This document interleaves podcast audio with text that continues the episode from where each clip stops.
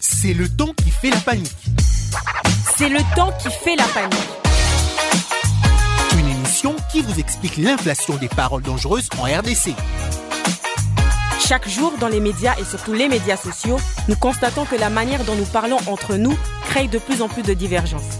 Et souvent, on ne réalise pas que nos paroles peuvent provoquer un sentiment de haine envers l'autre. C'est le temps qui fait la panique. Une émission de Bénévolencia en partenariat avec Radio Capi. Chers auditrices et auditeurs de C'est le temps qui fait la panique, bonjour et à nouveau, merci de nous avoir